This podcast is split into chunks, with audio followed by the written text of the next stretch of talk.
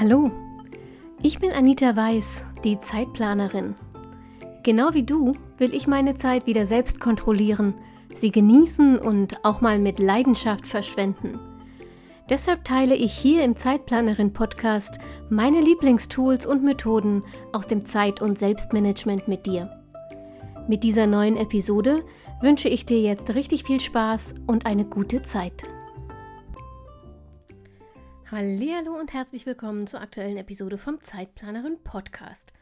Auf diese Folge habe ich mich sehr, sehr, sehr gefreut, denn es wird eine kleine, ähm, wie soll ich sagen, eine, ein Rand, Rand, wie sagt man das? Ich weiß nicht, eine Abrechnungsfolge.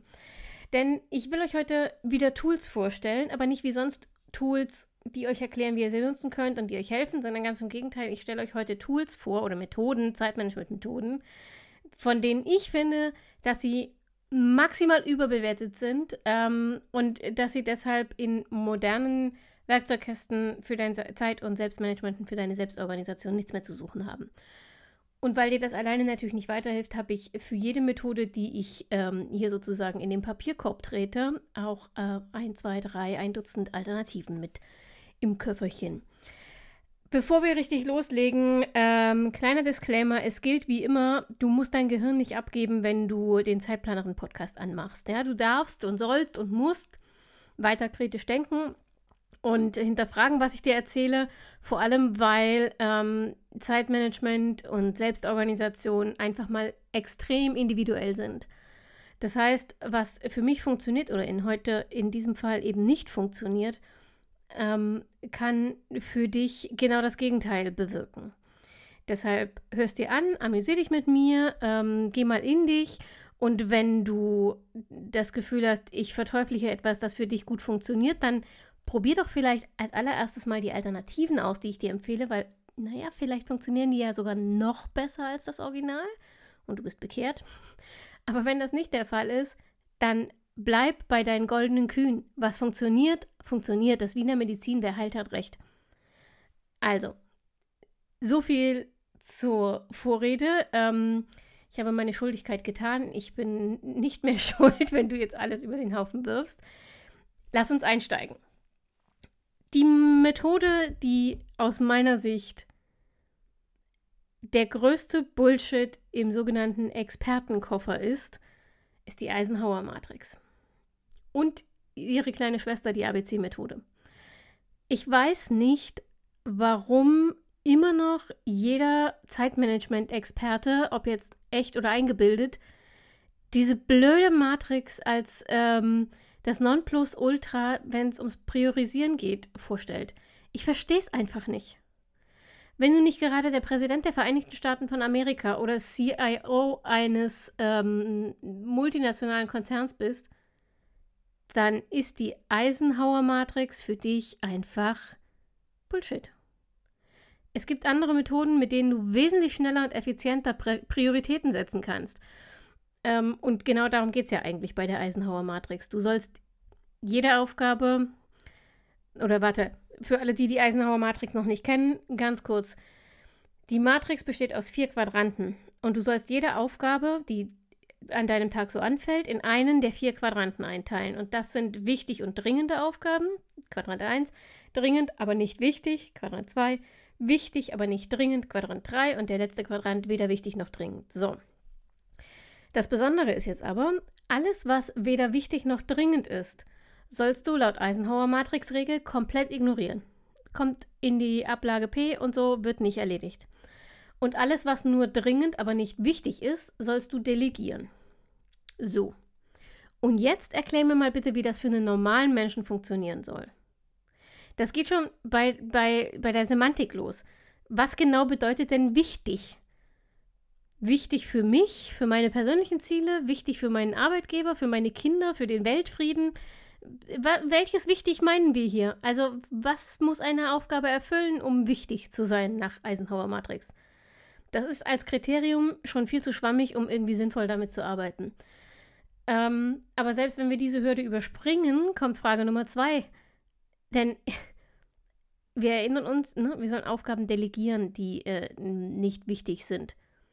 So, wer von euch kann nicht wichtige Aufgaben wie das Einkaufen von Lebensmitteln oder das Überweisen von Rechnungen bitte delegieren. Der möge mir jetzt bitte eine E-Mail schreiben an info.zeitplanerin.de. Ich lasse mich gern eines Besseren bekehren. Aber bei normalen Menschen mit normalen Familien funktioniert Delegieren nicht. Denn Delegieren heißt ja nicht, jemanden zu bitten, etwas zu tun und dann zu hoffen, dass der das macht, sondern Delegieren heißt, ich sage dir, was du tun sollst und du tust das. Punkt. Das ist sehr schwierig ohne einen Stab von Mitarbeitern am Rücken. Mein Mann jedenfalls würde das nicht widerspruchslos mitmachen. Aber selbst wenn du jemanden zum Delegieren findest und dieses Kriterium wichtig für dich irgendwie gut definiert hast, Frage Nummer drei. Die Aufgaben, die weder wichtig noch dringend sind, sollst du ignorieren. Mhm. Okay. Klingt in der Theorie ganz gut. Aber jetzt mal ganz im Ernst, irgendwann beißt dich Ignorieren einfach in den Po. Hm, lass mich ein Beispiel überlegen. Das Autowaschen. Das Autowaschen ist jetzt sicher weder wichtig noch dringend. Es sei denn, dein Auto dient als Auto für ein Brautpaar oder so, dann solltest du es vielleicht waschen. Aber normalerweise weder wichtig noch dringend. So. Aber wenn du das Autowaschen ein paar Jahre ignorierst und deshalb nicht bemerkst, dass sich da Rostflecken an der Karosserie gebildet haben, dann wird das wahrscheinlich ganz schön teuer. Also ist Ignorieren, egal wie wichtig oder dringend eine Aufgabe ist, vielleicht so pauschal jedenfalls auch nicht immer die optimale Wahl. Also du siehst, ich finde, die Eisenhower Matrix hat mehr Schwächen als Stärken und mir persönlich ist sie insgesamt auch einfach viel zu aufgebläht. Bis du diese Aufgaben in deine vier Quadranten eingeteilt hast und überlegt hast, was mit welcher zu tun ist, um Himmels Willen, da bin ich dreimal fertig mit meiner priorisierten To-Do-Liste. Ähm, Deshalb mein Fazit, es gibt kaum ein Zeitmanagement-Tool, das so überbewertet ist wie die Eisenhower Matrix. Und das gilt übrigens auch für ihre kleine Schwester, die ABC-Methode, die im Prinzip dasselbe sagt, nur ein bisschen vereinfacht. Ihr arbeitet halt nicht mit drei Quadranten, sondern nur mit, äh, äh, nicht mit vier Quadranten, sondern nur mit drei ähm, Kategorien, macht dann aber dasselbe. Es gibt Tools, mit denen du wesentlich schneller und wesentlich präziser priorisieren kannst. Ähm, und das sind zum Beispiel natürlich meine FEM-Methode, ähm, die Lee-Methode, die 135-Methode und sogar die 123-Methode. Zu fast allen davon habe ich schon Podcast-Folgen und wenn du es im Podcast nicht findest oder es dir zu lang ist, dann schau mal auf zeitplanerin.de slash wiki, also wiki wie Wikipedia, W-I-K-I, vorbei, zeitplanerin.de slash wiki. Denn da habe ich dir solche Sachen, Methoden, Tools, Begriffe aus dem Zeitmanagement in jeweils einem kurzen Absatz erklärt, sodass du nicht lange suchen, nicht lange ähm, lesen oder zuhören musst, sondern ganz, ganz schnell die relevanten Informationen findest, um zu entscheiden, welche Methode du als nächstes ausprobieren willst, wenn du die Eisenhower Matrix in den Mülleimer geschossen hast. So, die nächste Methode, die ich finde, dass du sie ignorieren solltest, ist die Zwei-Minuten-Regel. Die Zwei-Minuten-Regel stammt aus der Getting Things Done-Methode. Das ist eines der ganz großen Standardwerke in Sachen Zeit und, Me Zeit und Selbstmanagement. Und normalerweise ähm, bin ich ein großer Fan davon, weil da ganz, ganz viel wirklich kluge Ansätze drin stecken. Das gilt für mich jedenfalls nicht für die Zwei-Minuten-Regel. Die Zwei-Minuten-Regel besagt, dass du alle Aufgaben, die weniger als zwei Minuten Zeit kosten, sofort erledigen sollst. Das klingt auch wieder in der Theorie ziemlich gut, einfach weil damit nicht so viel von dem nervigen Kleinkram aufläuft, den erledigst du ja sofort und weil du Dinge nicht vergessen kannst, wenn du sie sofort machst. In der Praxis scheitert die Regel aber immer dann, wenn du ähm, gerade konzentriert an etwas arbeitest. Stell dir vor, du arbeitest, bist tief eingetaucht in dein Projekt und dann flattert dir so eine kurze Aufgabe auf den Schreibtisch. Die würde weniger als zwei Minuten kosten. Der Regel zufolge musst du sie also jetzt sofort erledigen. Das heißt, du musst die aktuelle Tätigkeit, in die du dich gerade tief eingedacht hast, unterbrechen, diese zwei Minuten Aufgabe abarbeiten und dann wieder versuchen, neu reinzufinden.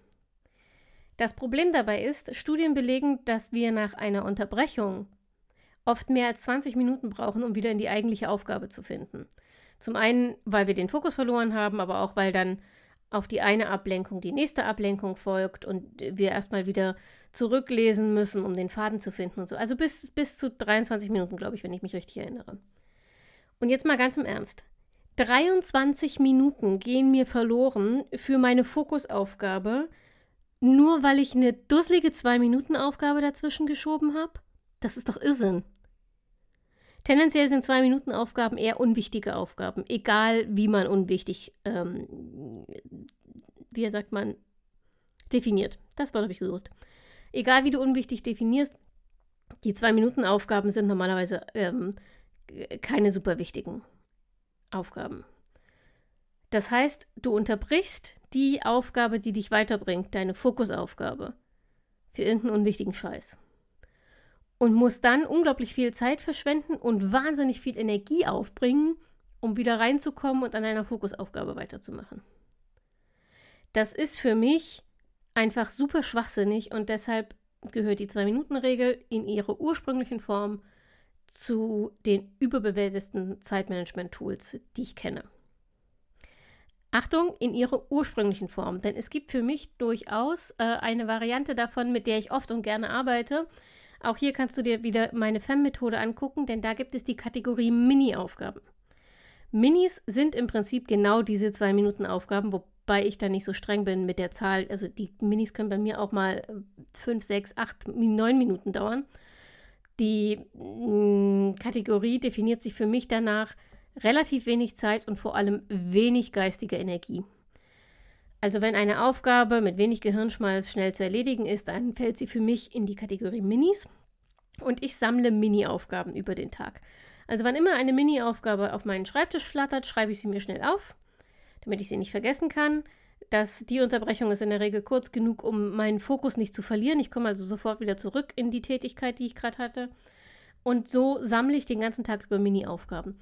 Und diese Minis übertrage ich am nächsten Tag in meine FEM-Liste, nämlich in die Kategorie M für Minis. Und da stehen dann fünf oder sechs Minis und die mache ich morgens als allererstes. Ich beginne ja nicht mit Eat the Frog, dazu kommen wir übrigens auch gleich noch, ähm, sondern ich starte mit Mini-Aufgaben, weil mir die leichter fallen und viel leichter äh, Momentum aufbauen. Wenn ich ähm, in der ersten Stunde meines Arbeitstages schon etliches abhaken kann, fühle ich mich super produktiv und es fällt mir viel leichter, in die Fokusaufgaben reinzukommen. Also, diese Version der 2-Minuten-Regel kann ich sehr empfehlen. Die traditionelle Variante ähm, finde ich ziemlich ein Bullshit. So, eine weitere Regel, die ich nur sehr bedingt empfehlen würde, um nicht zu sagen, die ich total überbewertet finde, ist die 5-Sekunden-Regel. Ich bin wirklich ein großer Fan von Mel Robbins, die diese Regel geprägt hat. Und wenn du Zeit hast und einigermaßen Englisch sprichst, dann schau dir unbedingt ihre Videos auf YouTube an, wobei mir gerade einfällt, du musst dafür nicht Englisch sprechen, du kannst die deutschen Untertitel einschalten. Also schau dir in jedem Fall unbedingt ähm, Mel Robbins Videos auf YouTube an. Bei ihr geht es nicht direkt um Zeitmanagement, sondern um so das große Ganze, also Persönlichkeitsentwicklung und so weiter. Und so ist eigentlich auch ihre 5-Sekunden-Regel gedacht. Du sollst damit deinen inneren Schweinehund und deine Unsicherheiten überwinden. Und zwar geht es so, immer wenn du dir etwas vorgenommen hast, den Impuls spürst, etwas zu tun, zählst du von fünf rückwärts. Währenddessen konzentrierst du dich nur aufs Zählen. Sozusagen mm, wie der Countdown vor einem Rennen. Also, ne, du, der Countdown zählt runter und bei null schießt du sozusagen im übertragenen Sinne aus dem Startblock. Und das heißt, bei null tust du sofort, was du tun willst, ohne nachzudenken oder dir die Chance zu geben, es dir anders zu überlegen. Auch hier wieder finde ich die Idee dahinter eigentlich ziemlich prima. Ich bin allerdings persönlich fantastisch darin, mich aufs Zählen zu konzentrieren und mir währenddessen trotzdem drei Ausreden einfallen zu lassen, warum ich diese Sache lieber doch nicht tun sollte. Deshalb finde ich persönlich die 5-Sekunden-Regel wenig effektiv. Ich weiß aber, dass andere damit super Erfolge haben. Was für mich besser funktioniert, ist eine andere Regel von Mel Robbins, nämlich äh, die Do-It-Anyways-Regel. Die Do-It-Anyways-Regel ist sehr pragmatisch, finde ich, ähm, aber ich finde sie genau deshalb fantastisch. Und zwar sagt Mel Robbins, wann immer du dir selbst ein Versprechen gegeben hast, also wenn du dir etwas vornimmst, behandle es wie ein Versprechen an dich selbst und Versprechen werden nicht gebrochen. Wann immer du dir ein Versprechen gegeben hast und dann das Gefühl hast, du hast, du suchst nach Ausreden und willst es trotzdem nicht machen, hör deinem inneren Schweinehund zu, hör dir die Ausreden an und dann do it anyways. Also mach es trotzdem. Klingt irgendwie nicht sehr überzeugend, weiß ich, aber gib dem mal eine Chance und probier das mal aus. Ich persönlich fand es überraschend, wie gut das tatsächlich für mich funktioniert. Wenn du auch die Do-It-Anyways-Regel nicht ausprobieren willst, dann funktionieren Belohnungen und Accountability-Partner hervorragend. Accountability-Partner heißt, du suchst dir jemanden, dem du mitteilst, was du dir vorgenommen hast und mit dem du auch eine Art Strafe verhandelst. Also nehmen wir an, klassisches Beispiel Sport. Du willst bis Jahresende zweimal die Woche zum Sport gehen. Dann suchst du dir einen Accountability-Partner, dem erzählst du davon. Er überprüft das, indem er zum Beispiel mit dir geht oder auch indem er dich am, jede Woche am Sonntagabend fragt, wie oft du beim Sport warst. Und ähm, ihr legt dann fest, wenn du es nicht geschafft hast eine Woche ähm, und es gibt keinen triftigen Grund, wie Krankheit zum Beispiel, dann musst du XY. Also entweder Geld an deinen Accountability-Partner zahlen, dann aber so viel, dass es weh tut, oder irgendwas super Peinliches machen. Also jedenfalls irgendetwas, ähm, wo du beim Gedanken an die Konsequenzen lieber doch zum Sport gehst. Und auf diese Weise kann ein Accountability-Partner dir tatsächlich super, super, super helfen, gute Gewohnheiten aufzubauen. Und Belohnungen wenn du nicht gerade so drauf bist wie ich, also ich habe das ja schon mehrfach erwähnt, ne, beim Marshmallow-Test, dieser Test, wo man Kindern zwei Marshmallows gibt und sagt, wenn sie sie nicht essen, bis der Erzieher zurück in den Raum kommt, kriegen sie noch einen oder so. Ja, bei diesem Test wäre ich das Kind, das alles schon aufgefuttert hätte, bevor der Mensch den Raum auch nur verlassen hätte. Für Menschen wie mich funktioniert das mit Belohnungen nicht so super gut, denn wir belohnen uns einfach, sobald wir die Idee einer Belohnung haben und warten nicht, bis wir die Aufgabe dafür erledigt haben. Wenn du da disziplinierter bist, dann kannst du gut mit Belohnungen arbeiten. Ähm, wenn du also etwas vorhast, dir etwas vorgenommen hast, vielleicht auch etwas, was dir schwer fällt und du den Impuls verspürst, dann setzt dir eine Belohnung, wenn du es bis zum Zeitpunkt X erfüllt hast, und zwar eine, auf die du dich wirklich freust. So. Jetzt wird, bin ich ein bisschen zwiegespalten. Ich habe noch eine letzte Methode für euch. Aber ich höre schon die entrüsteten Kommentare. Die, also, die, die, die letzte Methode, die ich überbewertet finde, ist tatsächlich sehr subjektiv überbewertet. Ich weiß, dass ganz, ganz viele von euch mit dieser Methode arbeiten und super Erfolge einfahren. Und ich benutze sie sogar auch ab und zu. Extrem selten, aber ab und zu. Okay, genug vorgeredet. Ich rede mich hier im Kopf und Kragen. Also, worum es geht? Eat the Frog. Wie gesagt, ne? nicht per se eins der überbewertesten Zeitmanagement-Tools. Deswegen steht es am Ende dieser Liste und ist quasi nur so mit einem Fuß in der Aufzählung der überbewertesten Zeitmanagement-Tools. Aber für mich gehört es einfach hier rein. Eat the Frog heißt übersetzt, ist den Frosch, ist die Kröte. Gemeint ist, dass du die Aufgabe, die am längsten dauert und oder die dir am meisten zusetzt, zuerst erledigst. Auch hier wieder, der Gedanke dahinter ist total durch, äh, durchaus nachvollziehbar. Wenn du gleich morgens mit der ätzendsten Aufgabe anfängst, dann kannst du A nicht in Zeitprobleme kommen und gleichzeitig ist das Schlimmste direkt erledigt und du kannst den restlichen Tag sozusagen mit leichteren Aufgaben genießen. Das Damoklesschwert schwebt ja nicht mehr über dir. Warum finde ich Eat the Frog jetzt trotzdem blöd? Das hat zwei Gründe. Das immer und das zuerst in der Regel. Die Regel heißt nämlich genau genommen, du sollst immer zuerst die Froschaufgabe angehen, wenn du deinen Arbeitstag beginnst. Liebe Leute, wenn ich meinen Arbeitstag beginne, habe ich in der Regel erst eine halbe Tasse Kaffee getrunken. Mit ganz viel Glück erinnert sich mein Gehirn in diesem Zustand an das Passwort, mit dem ich meinen Rechner entsperren kann. Mehr kognitive Eigenleistung ist einfach nicht zu erwarten. Ich muss es mal auf Betriebstemperatur kommen, bevor ich die Frösche fangen, geschweige denn sie essen kann. Und deshalb beginne ich meinen Tag, habe ich ja vorhin schon erzählt, mit gesammelten Minis.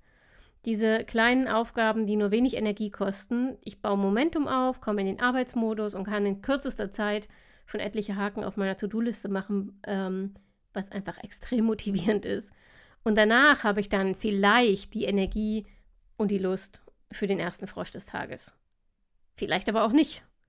Und deshalb ist das immer in der Regel genauso bescheuert wie äh, zuerst.